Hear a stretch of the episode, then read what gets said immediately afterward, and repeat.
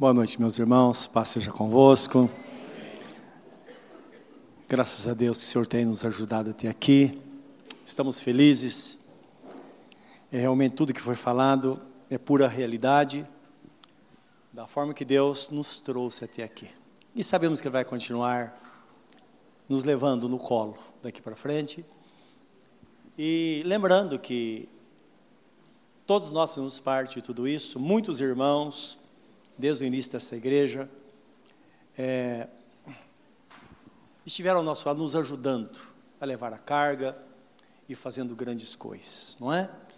Porque um grupo de pessoas caminham levando a igreja na vida espiritual. Mas outro grupo, grupo precisa levar na vida material, não é verdade? Porque uma coisa depende da outra. Igreja como família. Os antigos diziam: quem casa quer casa, não é? A igreja é assim também, é? Então, desde o princípio nós pensamos numa estabilidade. Louvamos a Deus porque nunca pagamos aluguel nessa cidade, nesse tempo. Isso é um presente de Deus realmente para a nossa vida, eu acredito. Só Deus poderia nos fazer isso. No início, nos foi cedido uma casinha bem antiga, e o casal, o irmão João e a Laide, disseram assim: Olha, você pode derrubar a parede interna, e eu mais alguns irmãos passamos a mão numa marreta, ela quebramos toda por dentro, um salãozinho, começamos a fazer os cultos. Aí encheu. E agora o que fazer? Estamos orando, e sempre Deus falou conosco, graças a Deus. Um dos nossos irmãos chegou a mim, disse, pastor, eu tive um sonho que nós estávamos fazendo culto na escola Carlindo Reis. E eu falei, é de Deus, não é? Porque o Estado jamais emprestaria uma escola para uma igreja. Jamais não faz isso. E me falaram, não, eles não fazem, é por isso mesmo. Então vai lá e vamos ver Deus agir, porque se abrir a porta é sinal que é de Deus. E foi uma benção, porque a porta foi aberta, nos abençoou muito isso por muito tempo. E nós abençoamos também a escola, porque eles ficaram surpresos, porque nós fizemos toda a manutenção da escola durante todo esse tempo. Por onde passamos, nós abençoamos. É? O casaco nos cedeu a casa, nós fizemos a estrutura, um salão e deixamos para eles. E depois da escola nós vimos isso também. Assim que terminou o prazo lá, que de repente percebemos que precisávamos, precisávamos sair, conseguimos na escola é, Edir, do Couto Rosa. Lá foi uma benção, mas foi uma aprovação também. Que tinha uma banda que ensaiava na hora do culto. E era um problema e não tinha acordo e a gente se reunia com eles, até que tentamos fazer um acordo, ia levando, depois eles quebravam o acordo e tocava aqueles negócios lá, não é, durante o culto, era um problema. E nisso chegou o inverno, e tá muito frio, e um dia um irmão chegou a nós, esse irmão da Igreja Batista, nós agradecemos a Deus por esses irmãos, pastor Joaquim já está com o senhor, e a Igreja Batista, essa Igreja Batista, de onde dela que formou a Coerp de hoje. E eles tinham construído o templo e a igreja desocupar e eles me procuraram e disseram, olha, vocês estão passando muito frio, vocês não querem é, usar o nosso prédio? Eu falei, puxa vida, é só Deus fazer uma coisa dessa. Foi um milagre. Milagre porque geralmente igreja não colabora com outra igreja. Existe uma política nesse, uma coisa isso não é de Deus, não é? E, e foi uma benção muito grande. Ficamos dois anos nessa igreja. Hoje é uma escola, uma escola infantil lá, não é? E eles esperaram até que nós tivemos condição de vir para cá, que viemos para cá em 1995. Que Deus nos deu esse terreno. Deus falou comigo que ia nos dar um terreno assim, nos deu o terreno. E aí alguns irmãos se empenharam conosco, dentre eles Naquela época, em 1991 para 92, o pastor Gilvan se converteu. Ele é muito bom na área de construção, de ferragem, para nos orientar. E ele encabeçou conosco a construção naquela época e até hoje tem estado do nosso lado nisso. Né? Então, sido uma benção muito grande. Então, Deus sempre levantou pessoas para que isso para estivesse conosco, para que nós chegássemos até aqui. Graças a Deus. A pastora falou, no ano passado, um momento muito duro, ano muito difícil, mas nunca foi pago uma conta no dia posterior ao vencimento. Sempre Deus supriu ali na risca, porque Deus é fiel. E esse ano ele abriu as portas, graças a Deus, e nós estamos, estamos refazendo a, a, a, assim uma, como diria, o, projeto da igreja, no sentido de nós de, de, dissemos que íamos derrubar essa parede no mês de setembro, e, mas aí surgiu outra questão, porque nós temos 500 metros de telhado acima aqui. E é um telhado muito bonito, por mim eu deixaria como está, mas não dá por causa do som, da acústica. Vou ter que pulverizar o material em todo esse telhado, vai fazer uma sujeira muito grande, não é? Material muito caro, talvez gaste só para pulverização cerca de 20 mil reais. Você não ter ideia como se faz, porque é muita metragem, não é? E no alto, e não podemos trabalhar com, com mão de obra voluntária, porque todo trabalho feito tem que ter registro técnico. Então, não tem que ser empresa, não tem jeito. Né? Então, tudo fica muito caro. Vamos ter, irmãos ter ideia. Só os cabos nós trouxemos da, da, da, lá da frente até aqui. Tem uma, uma, uma cabine primária lá e tem uma distribuição. Em tudo isso foi gasto cerca de 25 mil reais, mais ou menos. Né? Então, quatro cabos, pagamos, no lugar mais barato, 15 mil reais. Então, tudo muito caro. Mas Deus tem suprido dia após dia tudo isso, não é? Então, vamos fazer, a ideia é fazer a pulverização no teto e uma parte por cima desse telhado, para não sujar aqui dentro. Depois de tudo pronto, então vem a parte elétrica e a parte de som. E em seguida nós vamos tirar o telhado, tirar esse teto, não é? E depois de isso para não parar os cultos.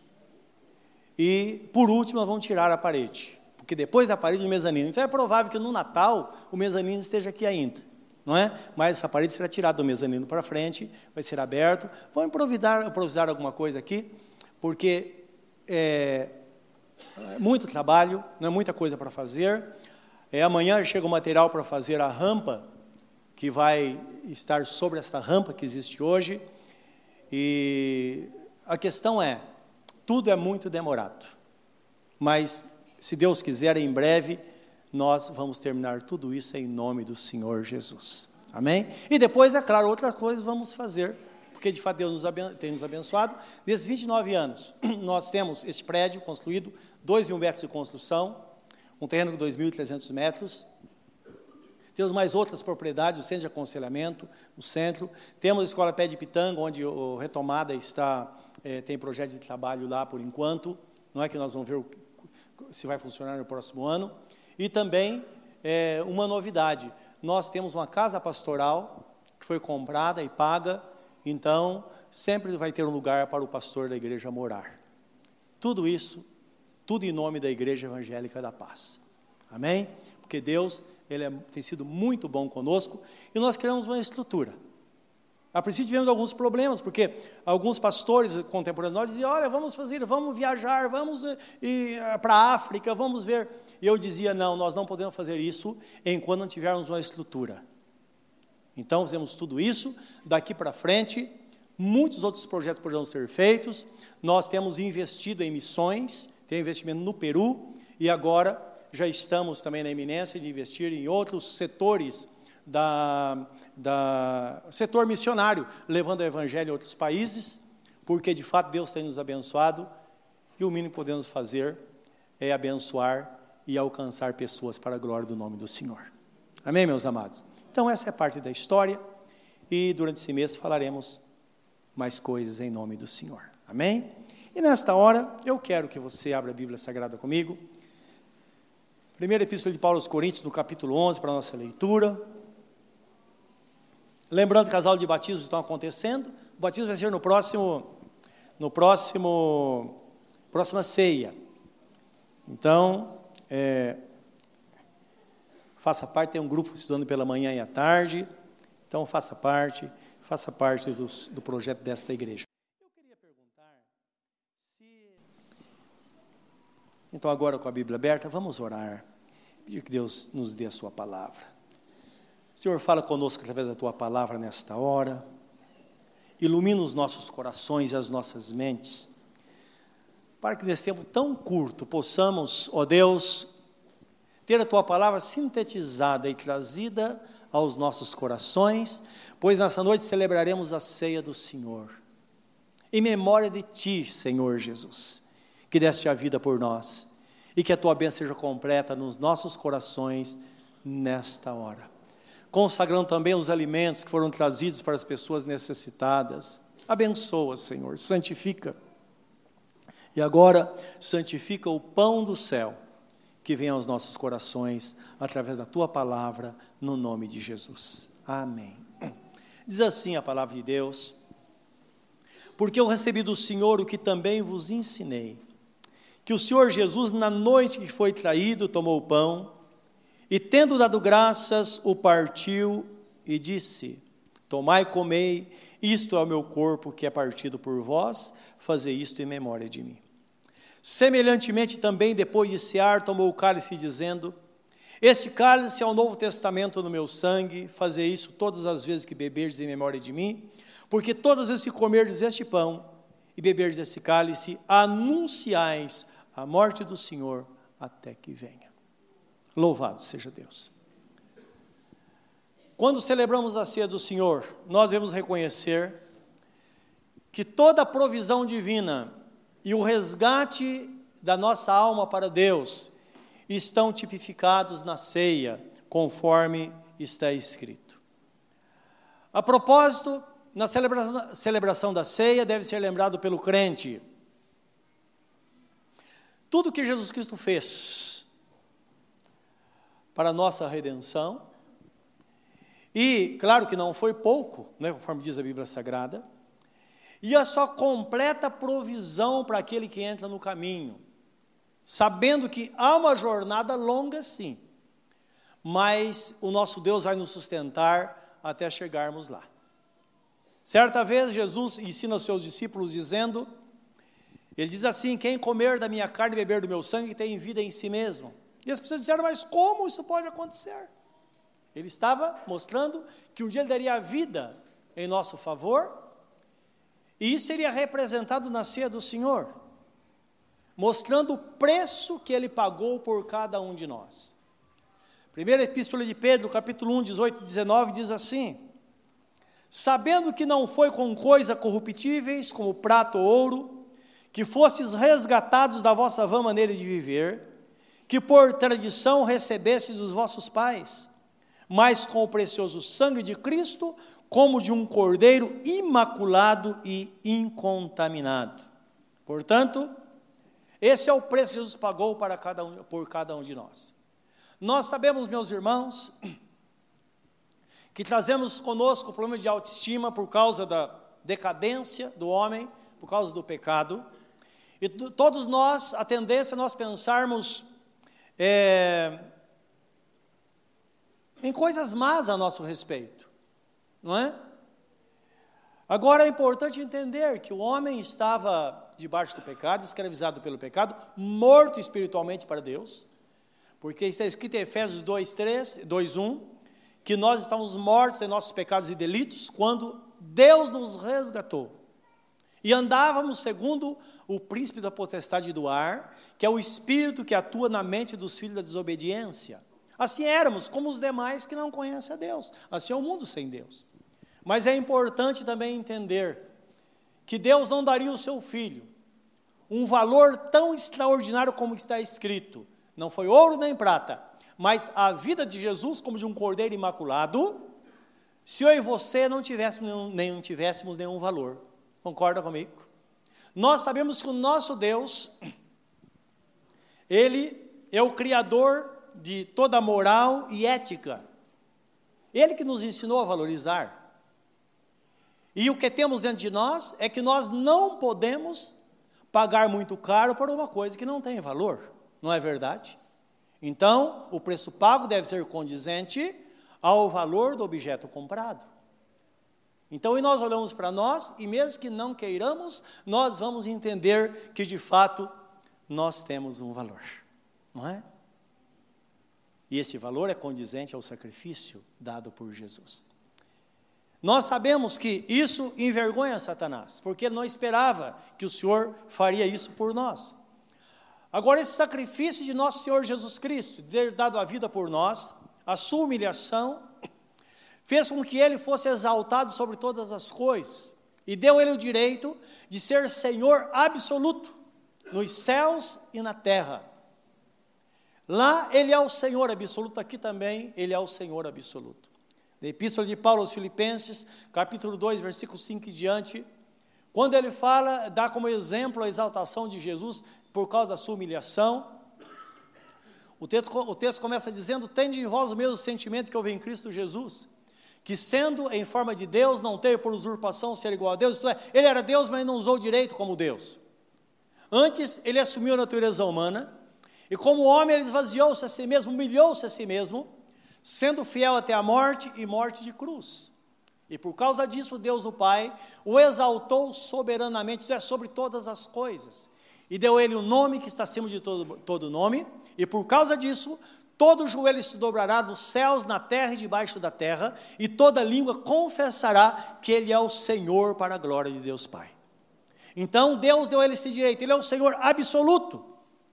E quando nós observamos na Bíblia Sagrada como de fato Jesus é reconhecido nos céus, isso traz a nós uma grande responsabilidade de reconhecê-lo de fato como Senhor, como de fato Ele é.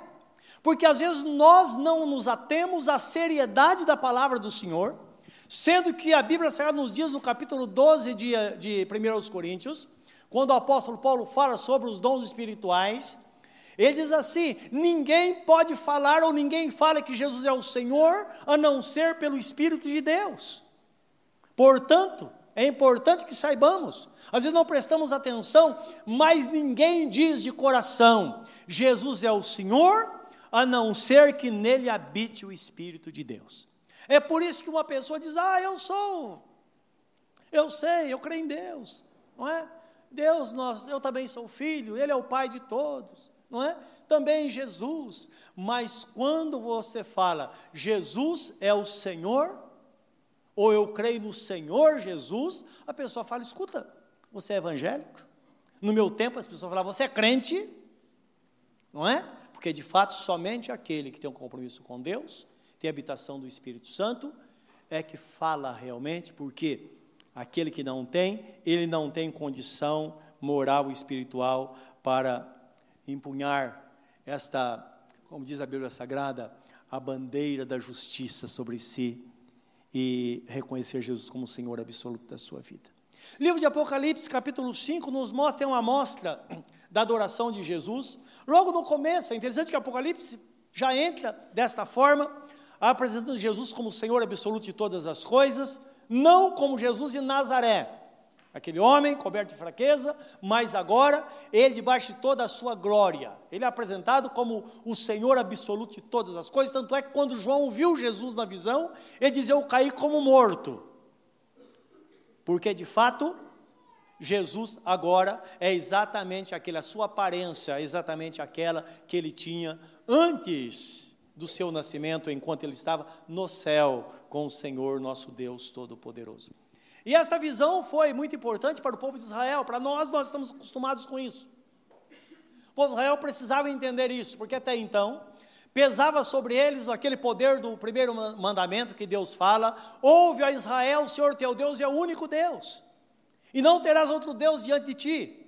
Esse mandamento permanece, mas eles não entendiam que a trindade se constituía num só Deus que Deus Pai, Filho e Espírito Santo constituem-se num só Deus. É a trindade constituída na unidade. Isso é um milagre, uma coisa extraordinária que o ser humano não consegue entender. Temos uma leve noção quando olhamos para nós.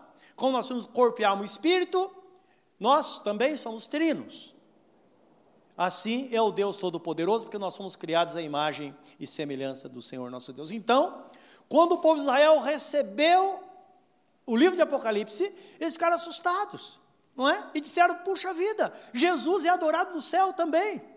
Por que, que temos esta restrição e, e não, não, não, não nos dobramos diante dele em adoração? Então nós vemos que o céu se curva na presença do Senhor Jesus Cristo.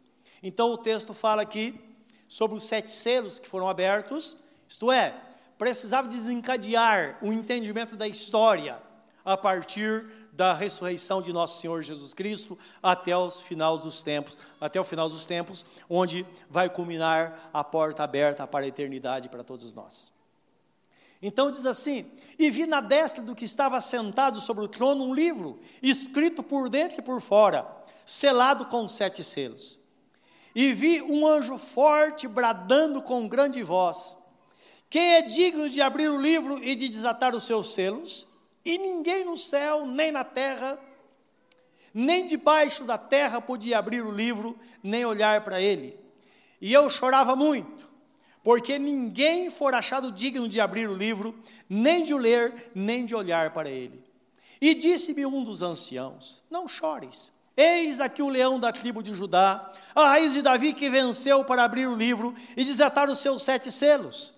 E olhei, e eis que estava no meio do trono e dos quatro animais viventes, entre os anciãos um cordeiro, como havendo sido morto, tinha sete pontas, sete chifres, e sete olhos, que são os sete Espíritos de Deus enviados a toda a terra.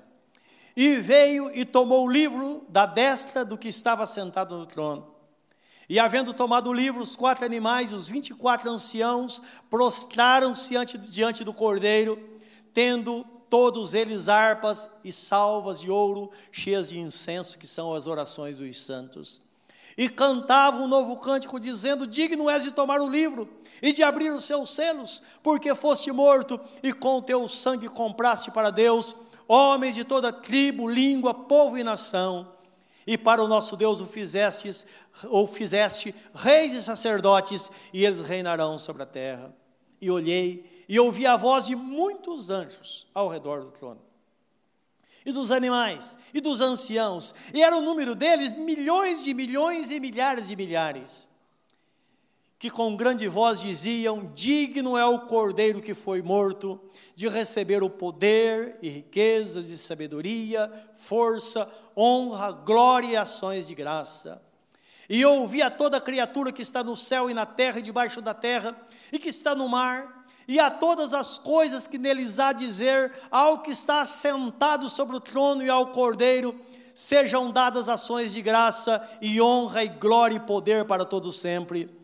E os quatro animais diziam amém. E os vinte e quatro anciãos prostraram-se e adoraram ao que vive para todos sempre. Amém. Jesus Cristo, nosso Senhor. Louvado seja Deus. Aqui nós vemos, de fato, como os céus o adoram. E é interessante que o texto mostra que no louvor havia algumas expressões, e, ou todas elas diziam respeito à missão de Jesus à terra, porque é bom entender que Apocalipse é uma visão, uma visão futurística. É interessante que lá, ele vê os 24 anciãos, por exemplo. João é que estava presenciando. Mas a Bíblia é clara em dizer que os 24 anciãos eram as 12 tribos de Israel, o, o líder das 12 tribos, e os 12 apóstolos de Jesus. Isso significa então que João se via lá. Dá para entender? Era algo no futuro que estava acontecendo, não é?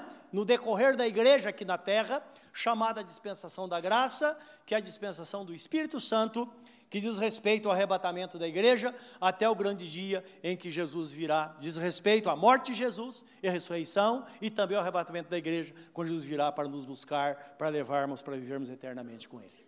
Então, no louvor, eles ofereciam louvor ao leão da tribo de Judá, mostrando em Jesus o poder absoluto e dizia respeito, também isso diz respeito à determinação divina que todos os reis sairiam da tribo de Judá, como que é a tribo de onde Jesus nasceu. Também fala sobre a raiz de Davi. Então, Deus focando aqui a sua fidelidade a Davi. Davi foi o homem segundo o coração de Deus, e Deus disse: por causa da sua fidelidade, eu nunca vou permitir que falte um homem, um rei para sentar no trono, e neste trono vai assentar a sua posteridade, falando de Jesus que viria para reinar sobre a terra, seria rei tanto dos judeus quanto de todos os gentios, que uniria todos os povos em toda a face da terra. Também no versículo 6 fala sobre o cordeiro que foi morto. Também sobre o redentor, aquele que comprou, o que redime, o, o que traz de volta o que se perdeu. E no versículo 13 fala sobre aquele que se assenta no trono, isso mostrando, ou aqui dando o cumprimento, não é? Poderia fazer isso, não é? Que se assenta no trono, o rei com o cetro na mão, que veio para governar com autoridade e poder, não é? Nesta palavra se cumpre aquela palavra que o nosso Deus fala através de Jacó, a um dos seus filhos, a, desculpe, fala que fala Jacó ao seu filho Judá. Lembra quando Jacó estava abençoando os filhos lá em Gênesis 44, 10? Chamou cada um dos seus filhos, cada um, sobre cada um tinha uma promessa. Quando chega em Judá, ele diz assim: o cetro não se arredará de Judá, nem o legislador dentre os seus pés, até que venha Siló. Então está falando de Jesus. E a ele congregarão os povos. Então esta profecia, mal ele sabia, o Jacó sabia, mas é provável que seus filhos não, não, não entendessem o que estava acontecendo, mas ele está falando que um dia Jesus Cristo viria para reinar de forma absoluta sobre a sua igreja e sobre toda a face da terra e também sobre os céus. Então, para concluir esta palavra, nós entendemos que a provisão divina e o resgate, o nosso resgate, são tipificados na ceia, porque nos reunimos para isso. Lembra que Jesus Cristo disse: fazer isso em memória de mim, no livro de Mateus? O apóstolo Paulo recebe a revelação, então medita ele. Isso deve ser feito em memória de Jesus, pensando no sacrifício de Jesus, naquilo que ele pagou por nós na cruz do Calvário. Portanto, na ceia do Senhor podemos ver com os nossos olhos espirituais. Jesus como Cordeiro de Deus, humilde Salvador, manso e humilde, trazendo para si pecadores, salvando, perdoando, tendo misericórdia, mas nós podemos ver também na ceia do Senhor, meus irmãos, Jesus como leão da tribo de Judá, com todo o poder e autoridade, tirando as vidas das mãos de Satanás e conduzindo a sua igreja em vitória até o grande dia. Então, os dois aspectos são, são focados na, na ceia do Senhor. Jesus, humilde Salvador, usando de misericórdia para conosco, mas na condução da igreja precisamos entender que a luta da igreja não é contra pessoas, mas contra as hostes espirituais da maldade nos lugares celestiais. E Jesus prometeu na sua palavra dizendo: "Esta é minha igreja. E sobre ela as portas do inferno não prevalecerão." Então tudo está feito. E nós bem sabemos que Jesus tem poder para mudar a história de pessoa, mudou a nossa história, e talvez você esteja aqui hoje e creia que Jesus tem poder para mudar também a sua história. Se nós olharmos para o nosso passado e para passados de pessoas que estão aqui hoje, nós vamos descobrir que realmente só o milagre de Deus fez com que algumas pessoas estivessem aqui nesta noite, porque elas estavam literalmente presas às garras de Satanás, destinadas ao, ao inferno, como todos nós, mas o Senhor estendeu a mão e tirou pelo seu poder e graça. Ele pode fazer isso. Agora, é claro, lembra que está escrito no texto que nós lemos? Que o Senhor salvou homens e mulheres de toda língua, tribo e nação e fez dela um reino sacerdotal. Este reino existe, ele está sobre a terra, para reinar sobre a terra. Este reino sacerdotal é a igreja. E nós vamos pensar, parar para pensar, que numa noite como essa devemos focar isso. Eu sou um sacerdote, você é um sacerdote do Senhor. O Senhor fez a grande obra, mas Ele alcança, alcança pessoas através de nós. Às vezes nós paramos para pensar tantas histórias mudadas, tantas coisas que Deus já fez, tanta coisa Ele está fazendo agora. E Ele sempre usou pessoas. Então não podemos nos enganar. Nós vemos que se nós entendermos isso, e para entender preciso ter discernimento saber realmente como Deus vê as coisas, como é que Deus faz as coisas. Livro de, de Isaías 53 diz que verdadeiramente Jesus levou sobre si as nossas dores, o castigo dos traz a paz estava sobre ele, pelas suas feridas nós fomos sarados. Então, o Senhor nos resgatou. através do grande sacrifício de nosso Senhor e Salvador Jesus Cristo, e ter discernimento é ter esta visão. Agora, pare para pensar na sua vida, porque às vezes nós olhamos o todo. Agora, quando nós olhamos para nós, nós descobrimos a verdade de quem Deus é, quem nós somos, aquilo que Ele fez e aquilo que Ele pode fazer na nossa vida. Amém? É só assim. É interessante que nós economizamos dinheiro com isso. Como nós vemos no mundo material, tudo gira em torno de coisas materiais. E eu quero fazer três perguntas para vocês nesta noite. Gostaria que você respondesse. Quantos daqui foram salvos ao ver um programa de televisão? Lá tem alguém pregando a palavra, geralmente não se prega a palavra, né? Só faz propaganda e pede dinheiro, mas alguém foi salvo assim? Nenhum. Quantos foram salvos, alcançados por Deus, ouvindo o programa de rádio? Tem alguém aqui? Deve ter, aqui à minha esquerda. Mais alguém? Duas pessoas. Amém. Mais um, três pessoas. Amém. Três pessoas. Quantos foram salvos porque alguém chegou e testemunhou de Jesus para você? Tá Os irmãos estão entendendo? Não importa o que seja feito, existem muitos movimentos, mas aquilo que foi instituído por Deus permanece ainda, prevalece. Sacerdotes abençoando pessoas e fazendo delas um, sacerdotes do Senhor. Sacerdote é aquele que intercede, aquele que está ao lado, aquele que em alguma situação se torna o um mediador. Jesus é o mediador entre Deus e os homens. Ele foi o mediador entre os homens, o texto fala. Jesus é o único mediador entre os homens, Jesus Cristo, homem. Ele foi esse mediador, ele subiu aos céus, e hoje nós somos uma extensão dele. Somos embaixadores de Deus na terra, como está escrito, segundo os Coríntios 5,17, se alguém está em Cristo, é nova criatura, as coisas velhas já passaram, e a Escritura se fez novo, e tudo isso provém de Deus, que nos deu também o ministério da reconciliação, e hoje Deus clama através de nós, ou nós clamamos, diz a palavra, como se Deus clamasse através de nós, que vos reconcilieis com Deus. Então, o, ministério da reconciliação foi colocado no coração daquele que entrega a vida para Jesus, e a partir daí, esta pessoa passa a ser um embaixador, ou então a embaixatriz do Senhor, alguém é, dotado de autoridade e poder, e quando você fala, Deus faz. Talvez tenha uma pessoa que você esteja olhando, orando por ela, ela está muito, está sofrendo demais. Fala, Senhor, por que o Senhor não faz alguma coisa? Ele fala, faz você. Vai e fala do meu amor para ela, que ela vai se converter, ela vai receber a libertação. Porque existe o pensamento humano, como os discípulos disseram, Senhor, essa multidão está conforme, manda ela embora, porque vai perecer no deserto. Qual foi a resposta de Jesus? Dá-lhe voz de comer.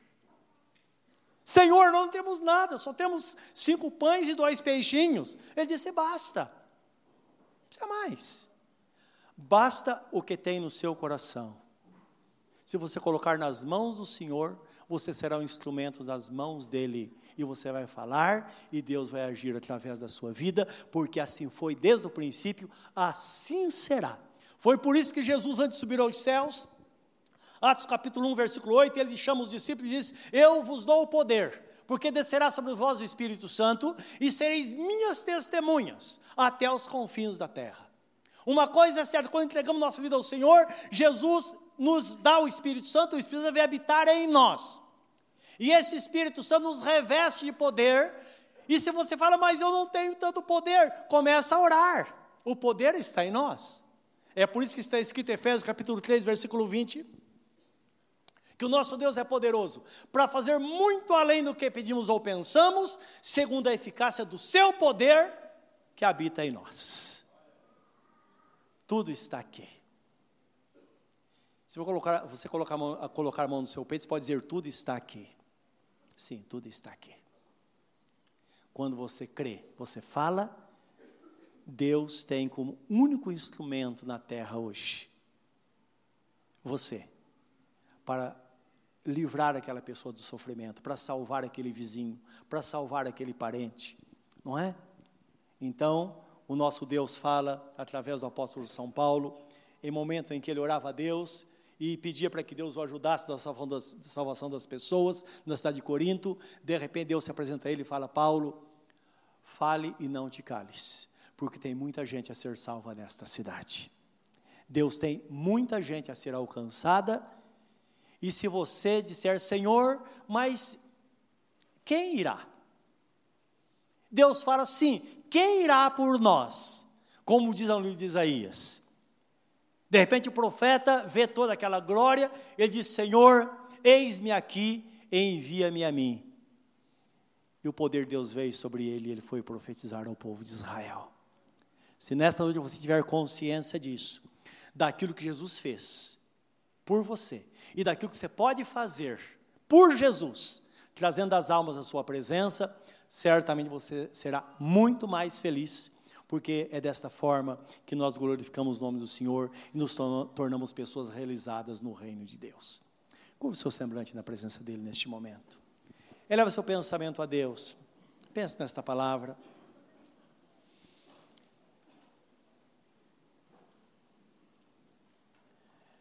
O que Jesus Cristo fez por você? E o que você pode fazer pelo reino de Deus?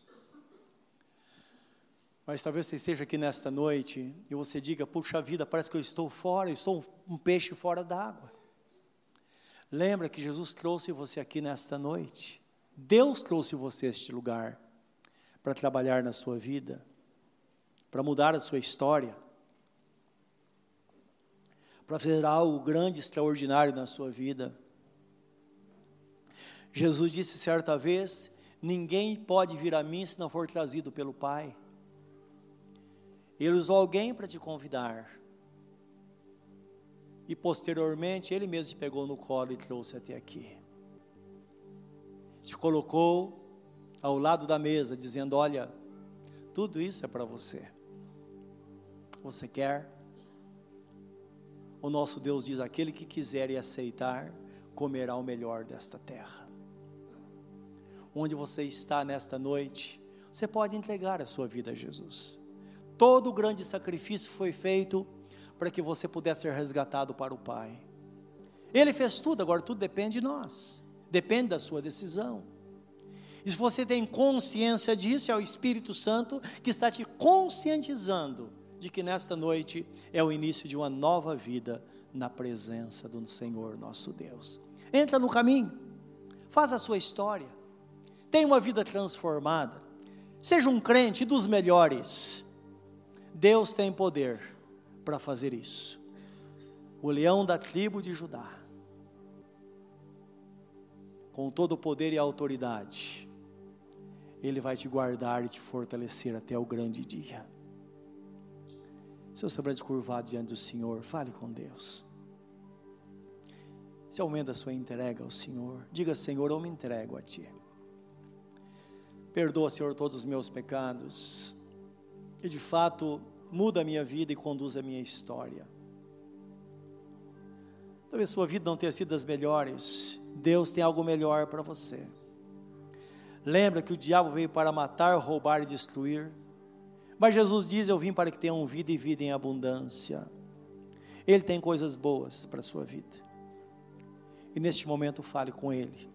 Entregue-se totalmente ao Senhor. Enquanto nós nos posicionamos para a celebração da ceia do Senhor, em memória de Jesus.